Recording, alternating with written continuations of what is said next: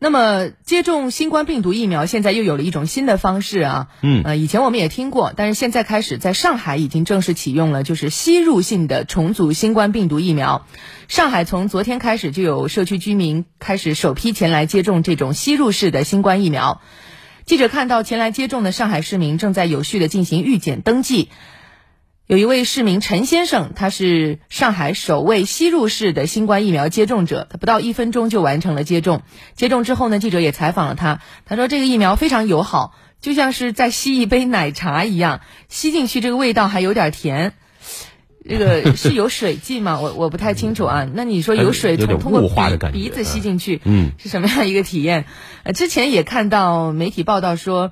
钟南山院士做过一个实验，说是这种吸入式的疫苗能够阻断或者降低一些传播，哈。嗯，所以这个陈先生呢，他得知可以接种吸入式新冠疫苗的消息之后，第一时间预约，并且赶到了接种现场。嗯，接种感觉说有点甜。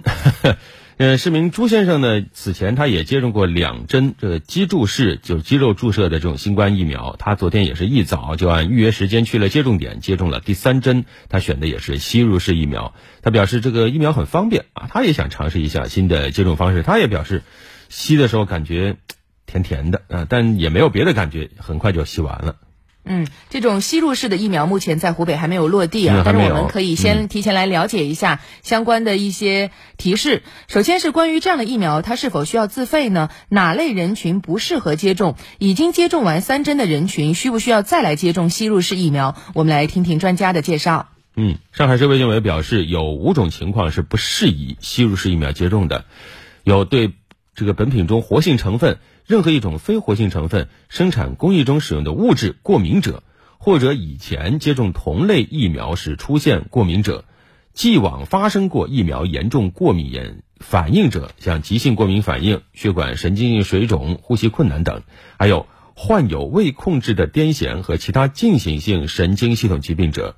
有格林巴利综合征病史者，还有正在发热者或患急性疾病或慢性疾病的急性发作期或未控制的严重慢性病患者，以及妊娠期妇女，这些都是不适合接种。对，妊娠期妇女已经明确不适合接种，那备孕期间能不能接种呢？如果在接种后怀孕或者在未知怀孕的情况下接种了此类疫苗，那基于对这些疫苗安全性的理解，目前专家是不推荐仅因接种新冠病毒疫苗而采取特别医学措施，比如说像终止妊娠这样的一些措施啊。嗯，医生还建议做好孕期检查和随访。